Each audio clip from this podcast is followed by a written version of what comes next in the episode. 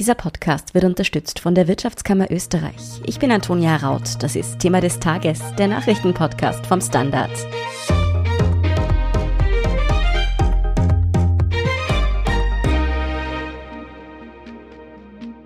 Braucht es eine EU-weite Impfpflicht? Was tun mit russischen Drohgebärden an der ukrainischen Grenze? Sollte Europa die Olympischen Winterspiele in China boykottieren? Und wie läuft's eigentlich mit der Energiewende? Eins ist klar, an Diskussionsstoff wird es auf dem EU-Gipfel heute Mittwoch und morgen Donnerstag in Brüssel nicht mangeln. Es ist der erste EU-Gipfel in der neuen Rolle für Österreichs Kanzler Karl Nehammer und ebenso für seinen deutschen Amtskollegen Olaf Scholz. Ob es Ihnen und Ihren Kolleginnen und Kollegen gelingen wird, Antworten auf diese brennenden Fragen zu finden und wie diese aussehen könnten, darüber spreche ich heute mit den Standardkorrespondenten Thomas Mayer in Brüssel und Birgit Baumann in Berlin. Tom, beim heutigen Auftaktgipfel geht es erst einmal um die östliche Partnerschaft. Es ist das erste Treffen dieser Art seit vier Jahren. Worum geht es dabei eigentlich? Wer sitzt am Verhandlungstisch und warum hat es so lange gebraucht, bis die sich wieder treffen? Zunächst muss man sagen, das Konzept dieser östlichen Partnerschaft der Europäischen Union ist schon mehr als zehn Jahre alt. Und es stammt aus einer Zeit, in der es noch relativ stabile und ruhige Beziehungen zu Russland gegeben hat. Die Idee war, dass man mit diesen Ländern, das sind eben Weißrussland, die Ukraine, Georgien und so weiter, in engere Beziehungen kommt, um zwei Ziele zu erreichen. Einerseits die wirtschaftliche Zusammenarbeit zu stärken und gleichzeitig in diesen Ländern die Demokratie und auch die Rechtsstaatlichkeit zu stärken, indem man einfach enger kooperiert und enger zusammenarbeitet und sich an europäische Standards, an Regeln hält. Das hat dann einen Bruch erlitten im Jahr 2014 nach dem Gipfel in Vilnius, als Russland mit allen Mitteln verhindern wollte, dass es mit der Ukraine bessere Beziehungen gibt. Der Hintergrund waren damals sicherheitspolitische Bedenken. Russland, aber auch der Westen natürlich hat immer auch die NATO im Hinterkopf, die sicherheitspolitische Komponente. Und Russland hat sich damals eben sehr stark deswegen dagegen gewendet, gegen diesen Ausbau der Beziehungen zu Westeuropa, weil es sich sicherheitspolitisch durch die EU und durch die NATO bedroht gefühlt hat. Und das hat dann zur Intervention geführt und zur Annexion der Krim. Und seit dieser Zeit, das ist jetzt immerhin schon sieben Jahre her, werden die Beziehungen in diesem riesigen Raum ja, mit vielen Dutzenden Millionen Menschen eigentlich immer schlechter. Und das Ganze hat gegipfelt jetzt eben in den letzten Wochen zum Truppenaufmarsch an der russisch-ukrainischen Grenze. Und so gesehen ist es eigentlich schon ein Erfolg, dass dieser Gipfel zur östlichen Partnerschaft nach vier Jahren überhaupt wieder stattfindet und die Vertreter dieser Länder an einem Tisch sitzen, wobei es eine Ausnahme gibt, Belarus, dessen Präsident Alexander Lukaschenko ja unter Sanktionen steht und von der EU nicht anerkannt wird, wird nicht teilnehmen können an diesem Gipfel der Sessel, der für Lukaschenko an sich vorgesehen wäre, wird leer bleiben. Du hast nun bereits die Ukraine angesprochen und den gerade aktuell wieder aufgeflammten Konflikt mit Russland. Nun fragen sich viele, wieso eigentlich die Beziehungen zur Ukraine, die ja gar kein EU-Mitgliedsland ist, für die Europäische Union von so großer Bedeutung sind. Zum einen ist die Ukraine, man braucht nur auf die Landkarte schauen, das bei weitem größte Land das da zwischen der Europäischen Union und Russland liegt. Es hat fast 40 Millionen Einwohner. Das heißt, es hat sowohl sicherheitspolitisch als auch wirtschaftlich eine sehr, sehr große Bedeutung für beide Seiten. Der zweite Grund ist, dass hier einfach die Nachwirkungen des Kalten Krieges, also sozusagen Auseinandersetzungen zwischen dem Westen und der früheren Sowjetunion begraben liegen, von denen man glaubte, dass sie eigentlich inzwischen überwunden sind. Aber das ist eben nicht so. dieser Kalte Krieg, wie man früher gesagt hat, hat gemündet in einen kalten Frieden. Und jetzt ist die Situation leider so, dass man wieder sehr stark befürchtet bei einigen Ländern, vor allem im Baltikum, in Polen, dass es zu einer ernsten militärischen Auseinandersetzung kommen könnte und dass russische Truppen auch Grenzen in den EU-Raum überschreiten könnten. Und deswegen ist die Ukraine da so ein extrem heikles Land, weil ja dort dieser Konflikt seit vielen Jahren schon eingefroren ist und sich nicht verbessert. Der Sinn dieses Gipfels wird unter anderem auch sein, dass man wieder miteinander spricht und es wird nach dem Ostgipfel morgen ja den eigentlichen EU-Gipfel geben, wo Deutschland und Frankreich eine Initiative ergreifen werden, um zu versuchen, mit Russland, auch mit Weißrussland und der Ukraine natürlich wieder in einen neuen Dialog zu kommen, der seit einigen Jahren eigentlich im Grunde abgebrochen ist. Gerade erst in der gestrigen Folge hat Russland-Korrespondent Andrei Balin erklärt, wieso das Säbelrasseln, das Russische an der ukrainischen Grenze derzeit so viele Menschen und Staaten nervös macht. Welche Möglichkeiten hat denn die EU überhaupt, in diesen Konflikt einzugreifen, beschwichtigend vor allem auch?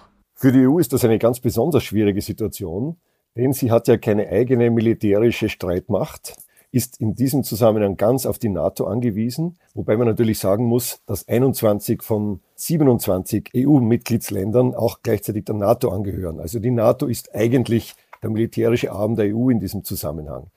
Die EU ist also angewiesen darauf, dass sie vor allem politische und wirtschaftliche Sanktionen ergreifen kann, aber sie kann sicherheitspolitisch im engeren Sinn in diesen Konflikt eigentlich nicht wirklich eingreifen.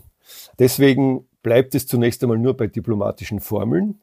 In den Schlusserklärungen, die es geben wird beim Gipfel morgen, möglicherweise auch heute, aber in abgeschwächter Form, wird daher sein eine Botschaft an Moskau, an die russische Regierung. Sollte es zu einer militärischen Intervention kommen, dann sind sehr gravierende Sanktionen zwingend und die werden vor allem im wirtschaftlichen Bereich stattfinden und im politischen Bereich.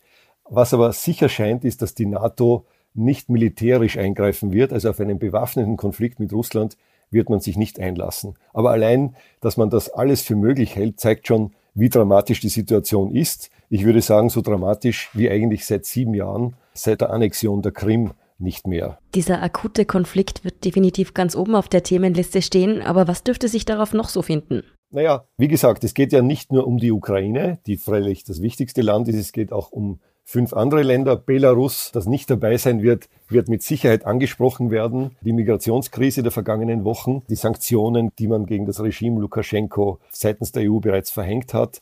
Dazu kommt auch noch das jüngste Urteil gegen den früheren Präsidentschaftskandidaten, der gestern von einem Gericht verurteilt worden ist zu 18 Jahren Lagerhaft, Herr Tichanowski der Ehemann einer Dissidentin, die ins Ausland geflüchtet ist. Also das sind alles Elemente, die man aufgreifen wird. Aber im Prinzip ist der Gipfel eigentlich dazu gedacht, dass man Entspannung hineinbringt in die ganze Situation. Es wird Georgien, Moldau, das kleine Moldau, das bei Rumänien liegt, möchte gerne EU-Mitglied werden. Das wird die EU natürlich versuchen abzuwehren, genauso wie bei der Ukraine. Man stellt diesen Ländern engere und bessere Beziehungen in Aussicht, wie das gemäß den Assoziationsabkommen auch vorgesehen ist. Nehmen wir die Ukraine. Die Ukrainer sind die größte Volksgruppe, die nach Westeuropa in den EU-Raum ausgewandert ist in den vergangenen Jahren. Hunderttausende Menschen aus der Ukraine arbeiten und leben im Gebiet der Union. Unter anderem deswegen, weil es eine Visafreiheit gibt. Also das alles wird in der strategischen Bedeutung hervorgehoben werden, aber alles sehr diplomatisch verklausuliert. Mehr zur Sache wird es dann morgen beim EU-Gipfel geben. Da werden die Staaten schon, weil es dann auch um Russland geht, zu schärferen Formulierungen greifen und das wird sich dann auch schriftlich wiederfinden. Du hast es schon angesprochen, morgen treffen sich dann eben die Staats- und Regierungschefs. Ein Thema gibt es ja, das könnte grundsätzlich sowohl heute als auch morgen auf der Tagesordnung stehen. Und das ist die Gaspipeline Nord Stream 2, die Gas von Russland nach Europa, allen voran Deutschland bringen soll. Und die ist ja extrem umstritten. Denkst du, dass sie auch Thema sein wird bei diesem Gipfel? Auf der Tagesordnung steht sie ja gar nicht, hast du mir erzählt. Es soll offiziell nicht auf der Tagesordnung stehen, weil man sozusagen den Konflikt darum nicht auch noch in die Auslage stellen wird. Aber ich vermute mal, dass bei beiden Treffen auch diese Gaspipeline ganz konkret ein Thema sein wird. Zum einen hat ja die Ukraine ständig die Sorge, dass es unter die Räder kommen könnte, wenn Russland über eine weitere Gaspipeline direkt nach Westeuropa verfügt und damit also als Transitland unwichtiger wird. Auch die baltischen Staaten, die Polen vor allem an der vordersten Front, fühlen sich von Russland traditionell immer bedroht und sind ganz scharf gegen diese Pipeline. Auf der anderen Seite ist sie fertig, wie man in Deutschland sagt, es ist auch rechtlich alles geklärt. Man könnte sie morgen in Betrieb nehmen und man wird sie aufgrund der Klimaziele, die man hat durch das Schließen der Kohlekraftwerke in Deutschland, als Übergangsenergieform brauchen. Und das alles hängt sozusagen politisch, sicherheitspolitisch, energiepolitisch zusammen. Also ist durchaus zu erwarten, dass man auch ganz konkret darüber sprechen wird, auch morgen beim Gipfel, wo es am Rande auch um die französische Nuklearenergie gehen wird. Auf EU-Ebene ist Nord Stream 2 also ein ziemlicher Zankapfel. Wie sieht es denn eigentlich mit der deutschen Sicht darauf aus? Ist man sich dort einig, dass man Nord Stream 2 in Betrieb nehmen will? Mit welcher Haltung geht man in die Verhandlungen? Ja, Nord Stream 2 könnte für die deutsche Ampelregierung eine erste große Belastungsprobe werden. Da sind die Positionen nämlich so, also Annalena Baerbock hat schon als Kanzlerkandidatin sich sehr vehement gegen die Pipeline ausgesprochen. Die SPD allerdings ist dafür, also für dieses Projekt und Scholz, der Kanzler, hat sich noch nicht wirklich positioniert. Ich glaube, der wartet einfach mal ab, weil es für ihn unangenehm werden könnte. Und interessant ist, dass im Koalitionsvertrag das Wort oder die Worte Nord Stream 2 gar nicht vorkommen. Allerdings wird darin darauf verwiesen, dass bei Energieprojekten europäisches Energierecht gelten soll. Und dieses Energierecht besagt, dass der Betreiber der Pipeline und der Gaslieferant nicht identisch sein dürfen. Annalena Baerbock hat jetzt als Außenministerin schon ganz klar gesagt, dass das bedeutet, dass nach jetzigem Stand diese Pipeline so nicht genehmigt werden kann, weil sie eben die Vorgaben des europäischen Energierechts nicht erfüllt dass sie es in so einer Deutlichkeit noch einmal ausgesprochen hat, das sagt doch einiges aus. Und zwar ist es so, dass die für Nord Stream 2 zuständige Bundesnetzagentur in Deutschland hat Mitte November dieses Zertifizierungsverfahren vorläufig ausgesetzt, weil Nord Stream 2 seinen Sitz im Schweizer Steuerparadies Zug hat. Und Nord Stream 2 muss zunächst eine Tochtergesellschaft nach deutschem Recht noch gründen. Und die soll dann Eigentümerin des deutschen Teilstücks der Leitung werden. Das heißt, es wird ohnehin noch ein bisschen dauern. Zurück zum morgigen Gipfel der Staats- und Regierungschefs. Tom, bevor wir zum Inhalt kommen, es nimmt ja auch der neue österreichische Bundeskanzler Karl Nehammer zum ersten Mal in dieser Rolle daran teil. Wie können wir uns das vorstellen? Wird es für ihn eher eine Art Kennenlernen oder kommt er schon mit konkreten Forderungen im Gepäck nach Brüssel? Ja, das Interessante diesmal beim Gipfel ist, dass Karl Nehammer nicht der einzige neue Regierungschef sein wird, der das erste Mal dabei ist, sondern er wird einer von gleich vier Staats- und Regierungschefs sein, die zum ersten Mal hier antreten. Neben ihm kommt noch der deutsche Bundeskanzler Olaf Scholz zum ersten Mal, auch aus Schweden. Magdalena Andersen wird zum ersten Mal dabei sein. Übrigens interessant, in den drei nordischen Mitgliedsländern, auch in Finnland, in Dänemark gibt's weibliche Premierminister, also gleich drei vom Norden. Da werden die Frauen immer stärker. Aus Bulgarien kommt nicht der neue Ministerpräsident Kirill Petkov, sondern überraschenderweise der Staatspräsident Rumen Radev. Aber zurück zu Karl Nehammer. Er wird natürlich jetzt nicht hier deswegen eine sehr große Rolle spielen. Ich erwarte, dass er selber sich zurückhalten wird in seinen Wortmeldungen. Soweit man hört, hat er zwei große Themen, die er durchbringen möchte. Das eine ist die Position Österreichs zur Nuklearenergie. Österreich lehnt es strikt ab, dass Atomstrom als eine saubere Energie anerkannt wird, was Frankreich versucht, ist dabei aber mit Luxemburg, Irland und Deutschland in einer Minderheit. Die Mehrheit der Staaten befürwortet die Nuklearenergie als eine saubere Energieform. Und das zweite Thema das der frühere Innenminister Karl Nehammer aufspielen wird, ist wahrscheinlich das Thema Migration. Auch Migration steht auf der Tagesordnung. Und ich denke, dass er hier die ohnehin bekannten österreichischen Positionen vortragen wird. Ansonsten sehe ich nicht besonders viele österreichspezifische Themen bei diesem Gipfel. Vermutlich wird man auch in Erinnerung rufen, dass man sich als Brückenbauer zu Russland und auch im Ukraine-Konflikt sieht. Aber ich denke, das wird neben den anderen Initiativen, die es da gibt, eher verblassen. Karl Nehammer dürfte bei dem Gipfel also keine allzu große Rolle spielen. Bei Olaf Scholz sieht das ganz anders aus, was auf EU-Ebene von ihm erwartet wird und welche anderen großen Themen wie etwa die Corona-Krise dort behandelt werden. Darüber sprechen wir nach einer kurzen Pause. Bleiben Sie dran. Good morning from New York. Marhaba min Abu Dhabi. Ni hao aus Shanghai. Konnichiwa. Jumbo aus Kenia. Shalom aus Tel Aviv. Und hallo aus Wien beim Podcast Austria ist überall. Mein Name ist Christoph Hahn. Begleiten Sie mich auf akustische Geschäftsreise und erfahren wir gemeinsam, warum in Kenia von einem Meeting gebetet wird, was es mit dem 4G-Empfang in der arabischen Wüste auf sich hat und vieles mehr. Kommen Sie mit, Austria ist überall, überall, wo es Podcasts gibt. Birgit, Olaf Scholz von der SPD ist nach 16 Jahren Angela Merkel zum ersten Mal als neuer deutscher Kanzler bei einem EU-Gipfel dabei. Kann man davon ausgehen, dass sozusagen alle Augen auf ihn gerichtet sind? Ja, ich denke, Olaf Scholz wird bei diesem Gipfel sicher im Mittelpunkt stehen. Viele Staats- und Regierungschefs kennen ihn noch nicht persönlich und umgekehrt ist es genauso. Natürlich hat man ein Bild von ihm und er hat ja auch an den EU-Finanzministertreffen teilgenommen seit vielen Jahren, das ist klar. Aber es ist schon jetzt eine Zäsur nach 16 Jahren Angela Merkel, heißt es nun, Kanzler Scholz kommt nach Brüssel. Also es wird da keinen großen Bruch geben. Scholz hat gesagt, er wird das Ganze schon in der Tradition, in der bisherigen Deutschen fortsetzen. Und insofern ist es jetzt nicht so was Neues. Also es wäre anders, wenn also jetzt Annalena Baerbock Kanzlerin geworden wäre oder möglicherweise auch Armin Laschet, der war zwar mal EU-Abgeordneter, aber das ist schon ziemlich lange her. Und Annalena Baerbock wäre wirklich was ganz Neues gewesen. Tom, welche Erwartungen werden denn nun auf EU-Ebene an Olaf Scholz gestellt? Ich sehe zwei Dinge, zwei Erwartungen, die man an ihn hat.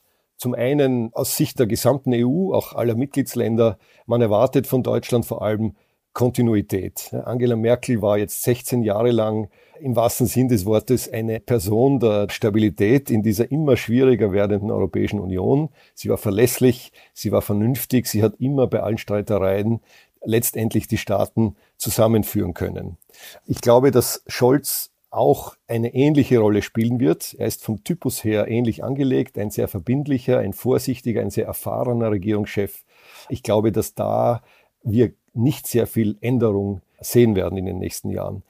Auf der anderen Seite gibt es sozusagen eine Spezialerwartung von Seiten Frankreichs. Präsident Macron hat in den vergangenen Jahren viele Anläufe unternommen, damit man bei der Fortschreibung der europäischen Integration weitere Schritte macht, damit man Reformen macht, damit man weiterkommt, vor allem im finanzpolitischen, im sicherheitspolitischen Bereich. Merkel war da immer sehr zurückhaltend. Da könnte es sein, dass Scholz, der ja ein Sozialdemokrat ist, den einen oder anderen Schritt auf Frankreich und die südlichen Mitgliedsländer Italien, Spanien zugeht, im Sinne von, dass es mehr zu einer gemeinsamen Finanz-, Steuer-, Wirtschaftspolitik kommt. Stichwort die Franzosen wollen ja es nicht so ernst nehmen bei Sparpolitik und Staatsverschuldung. Und da wird wahrscheinlich Scholz, das erwarte ich zumindest, den einen oder anderen Akzent vielleicht anders setzen als seine Vorgängerin Angela Merkel. Birgit, mit Olaf Scholz ist in Deutschland nun die Ampelkoalition aus SPD, Grünen und FDP an der Macht. Welche EU-politischen Ziele hat die Ampel denn auf der Agenda? Und sind sich die Parteien da schnell einig geworden? Interessant ist ja, dass äh, das Thema EU und Europa im Wahlkampf in Deutschland fast überhaupt keine Rolle gespielt hat. Das ist wirklich nur sehr weit hinten immer vorgekommen. Dennoch nimmt der Ampel-Koalitionsvertrag an vielen Stellen jetzt auf Europa Bezug und es gibt auch ein eigenes Europa-Kapitel. Und die Ampel fordert einen verfassungsgebenden Konvent und die Weiterentwicklung der EU zum föderalen europäischen Bundesstaat. Und dann gibt's noch weitere Ideen. Zum Beispiel werden vorgeschlagen transnationale Listen. Da könnten dann Vertreter von Parteien aus verschiedenen Ländern antreten. Und man möchte in der Sicherheits- und Verteidigungspolitik das Einstimmigkeitsprinzip abschaffen, damit dort nicht so viel Blockade vorherrscht. Ja, wenn man sich diese Vorschläge anhört, dann ahnt man schon, das ist nichts, was übermorgen umgesetzt wird. Das sind eher Langzeitprojekte, wann sie überhaupt eine Chance haben, weil das bestimmt ja Deutschland nicht alleine und da ist die Bereitschaft in Europa sicher sehr begrenzt. Aber beim Geld wird's interessant. Das sind ja die Dinge, die konkret äh, anstehen. Frankreich und Italien wollen ja den Corona-Hilfe Hilfstopf zum dauerhaften Investitionsbudget weiterentwickeln. Ja, da schaut es in Deutschland so aus, dass sich dem die Grünen und die SPD durchaus anschließen können, die FDP aber auf der Bremse ist. Und darum heißt es auch im Koalitionsvertrag im Deutschen auf Wunsch der FDP, der Corona-Topf der EU muss ein zeitlich und in der Höhe begrenztes Instrument sein. Also da wird sicher noch Differenzen geben.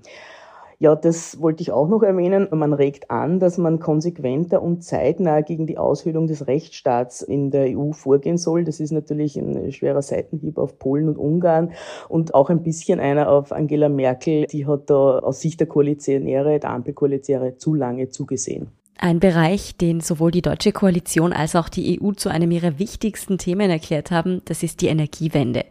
Hier könnte es auf EU-Ebene aber ausgerechnet mit dem deutschen Nachbarn Frankreich schwierig werden. Wieso? Ja, also man wird in Berlin unter den Ampelkoalitionen niemanden finden, der sagen könnte, ja, das Tandem oder das Du Frankreich, Deutschland sind nicht so wichtig für die EU und da kann man schon mal Differenzen haben. Also bemüht sich da schon sehr um Zusammenhalt und um eine Linie, aber es gibt ganz klar ein Thema, wo es brenzlig wird und das ist die Energiefrage, nämlich konkret die Frage nach Atomkraft. Bekannterweise sind die Deutschen dabei, aus der Atomkraft auszusteigen.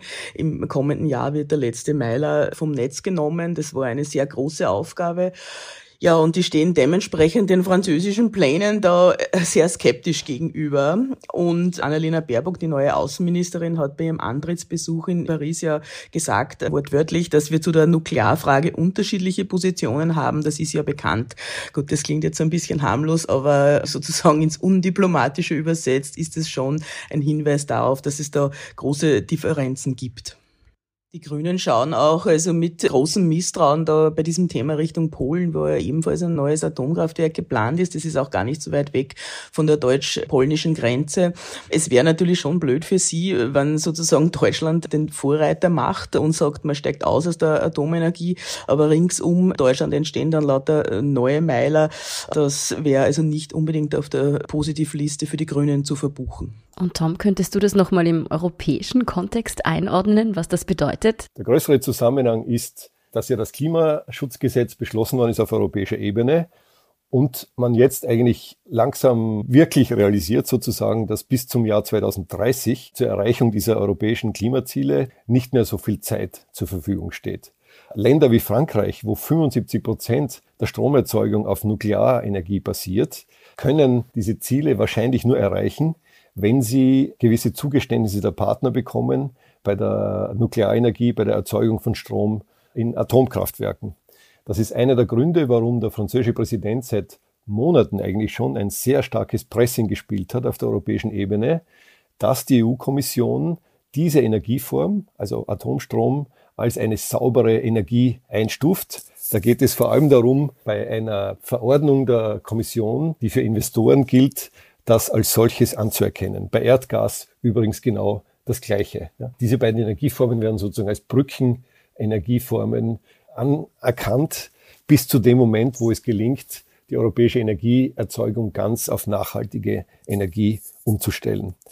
Da gibt es einen Konflikt eben mit Deutschland, Österreich und Luxemburg vor allem seit vielen Jahren. Die versuchen sich da dagegen zu stemmen. Man will damit erreichen, dass auf der Ebene der Europäischen Union Atomstrom überhaupt ausscheiden soll als eine anerkannte Energieform.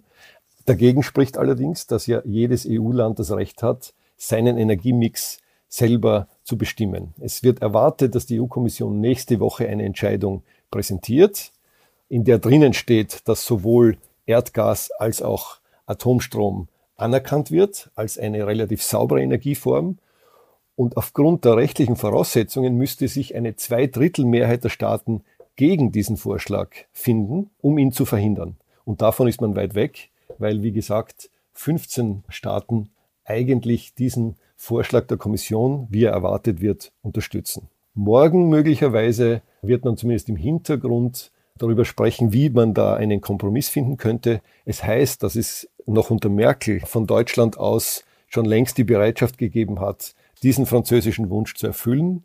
Im Gegenzug könnte Frankreich dann auch sagen, okay, unter diesen Bedingungen akzeptieren wir auch Nord Stream 2, obwohl es da sicherheitspolitische Bedenken gibt, haben wir schon gesprochen darüber, aber man sagt dann, okay, diese Pipeline soll geöffnet werden, sie ist fertig und sie dient letztendlich auch den gesamteuropäischen Interessen, um in dieser Übergangszeit zur Nachhaltigkeit seine Energieversorgung sicherzustellen. Der Aspekt der nachhaltigen Energiegewinnung wird also auf jeden Fall zur Sprache kommen.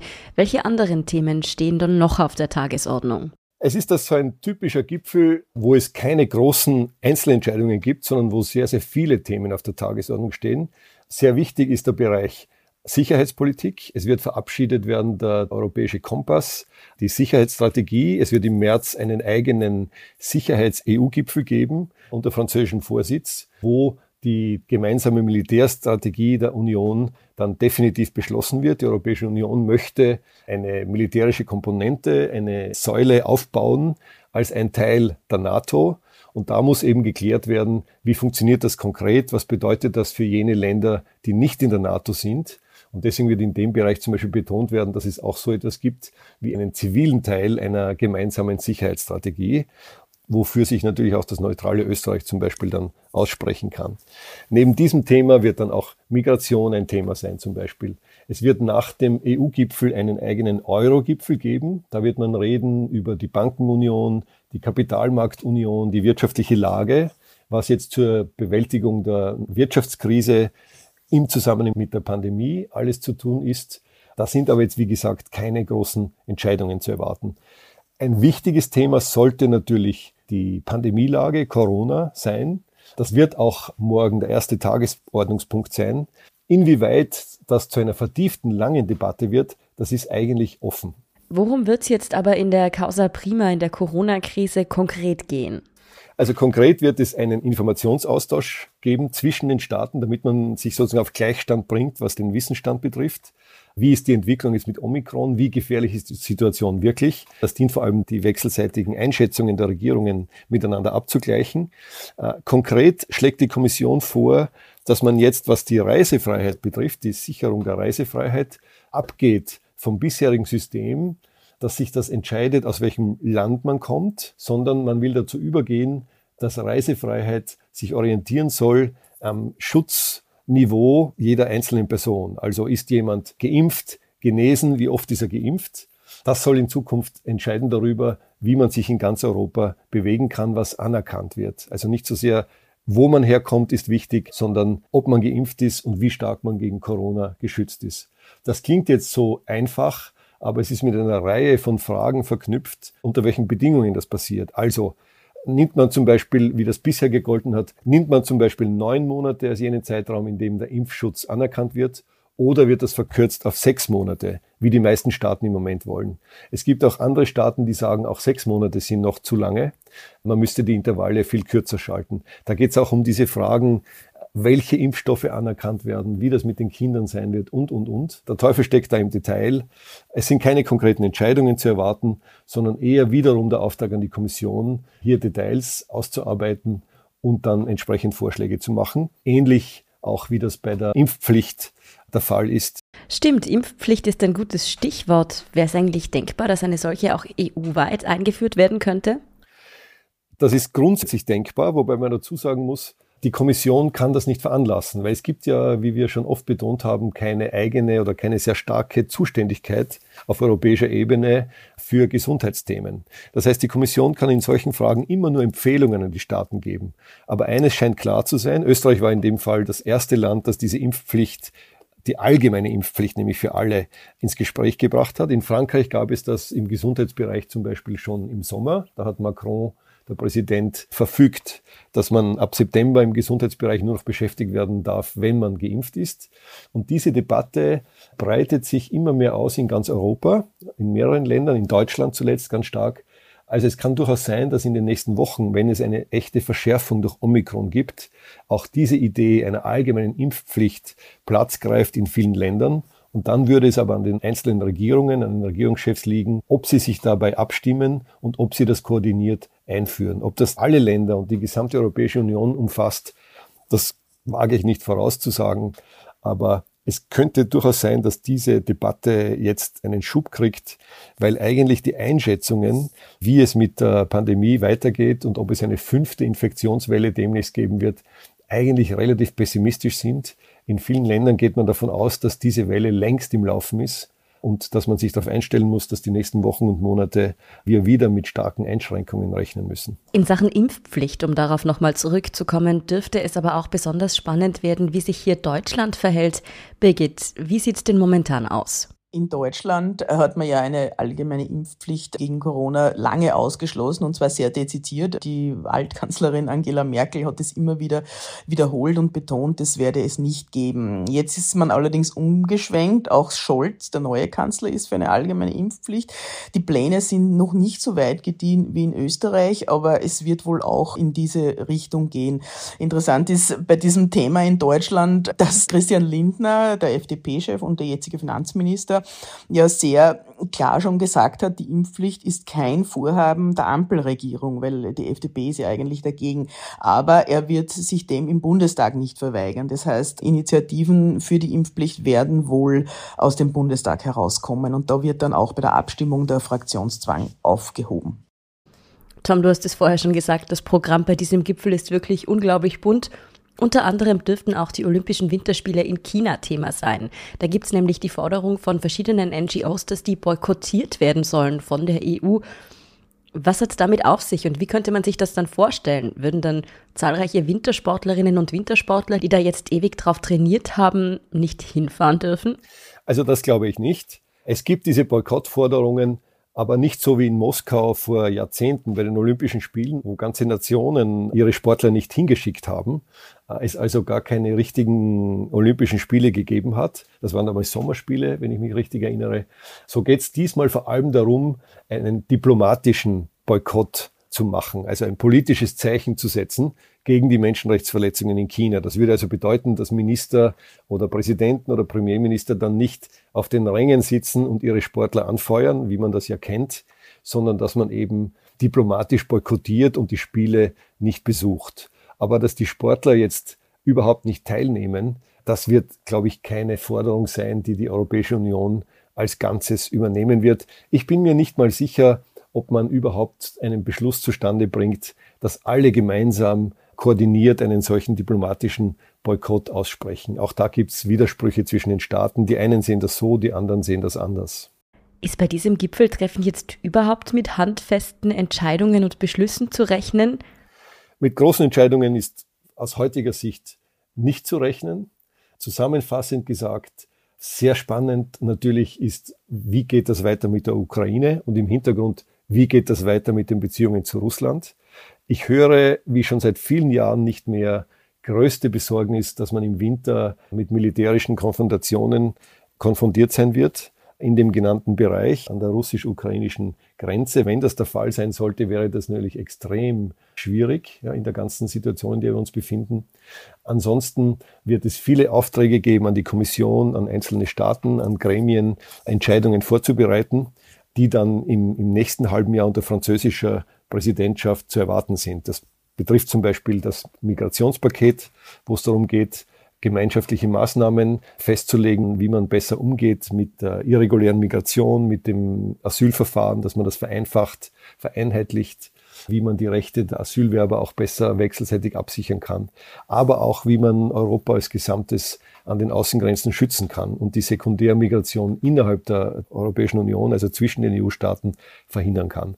Das Gleiche gilt im Sicherheitsbereich und ich bin sicher auch im wirtschaftlichen Bereich, aber da sind jetzt nicht von morgigen Gipfel aus weitreichende Entscheidungen oder Weichenstellungen zu erwarten. Das ist eher eine Fortsetzung der Arbeit, die ohnehin schon am Laufen ist und die hier an die nächste Präsidentschaft weitergegeben wird. An Themen, denen sich die EU dringend widmen sollte, mangelt es also keineswegs. Vielen Dank für diese Einordnungen, Birgit Baumann und Thomas Mayer. Ja, schöne Grüße nach Wien. Wir sind gleich zurück.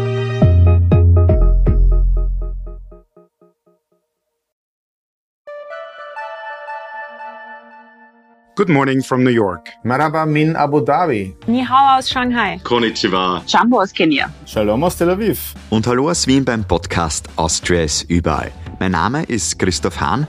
Begleiten Sie mich auf akustische Geschäftsreise und erfahren wir gemeinsam, warum in Kenia von einem Meeting gebetet wird, was es mit dem 4G-Empfang in der arabischen Wüste auf sich hat und vieles mehr. Kommen Sie mit, Austria ist überall. Überall, wo es Podcasts gibt. Und hier ist, was Sie heute sonst noch wissen müssen. Erstens, die türkis-grüne Regierung hat heute Mittwoch im Ministerrat die ökosoziale Steuerreform beschlossen. Im Vergleich zum Begutachtungsentwurf gibt es nach der Begutachtung der Pläne noch einige Änderungen. So wird es statt der ursprünglich geplanten Senkung der Krankenversicherungsbeiträge einen höheren Sozialversicherungsbonus geben.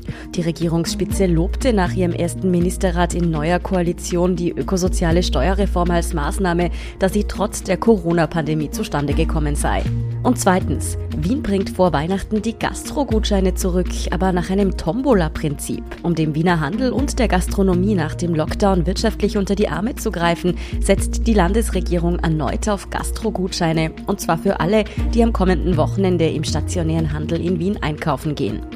Gemeinsam mit der Wirtschaftskammer werden dafür 4 Millionen Euro zur Verfügung gestellt. Wer teilnehmen will, muss am 18. oder 19. Dezember in Geschäften einkaufen gehen, die während des Lockdowns geschlossen hatten. Supermärkte und Drogerien zählen also nicht dazu. Die Rechnungen können dann ab 20. Dezember über eine Website eingereicht werden. Da die Mittel limitiert sind, werden die Gutscheine aber verlost. Gewinner erhalten eine Rückerstattung von mindestens 50 Prozent der Rechnungssumme, maximal aber 100 Euro. Mehr zu dieser Aktion und alle weiteren News zum aktuellen Weltgeschehen finden Sie wie immer auf der Standard.at. Danke fürs Zuhören und all jenen, die uns auf Spotify oder Apple Podcasts folgen, uns eine nette Rezension oder eine 5-Sterne-Bewertung hinterlassen haben. Und ein ganz besonders großes Dankeschön auch all jenen, die unsere Arbeit mit einem Standard-Abo oder einem Premium-Abo über Apple Podcasts unterstützen. Das hilft uns wirklich sehr, also gerne auch Freundinnen und Freunden weiterempfehlen. Verbesserungsvorschläge und Themenideen schicken Sie uns am besten an podcast.derstandard.at. Ich bin Antonia Raut. Baba und bis zum nächsten Mal.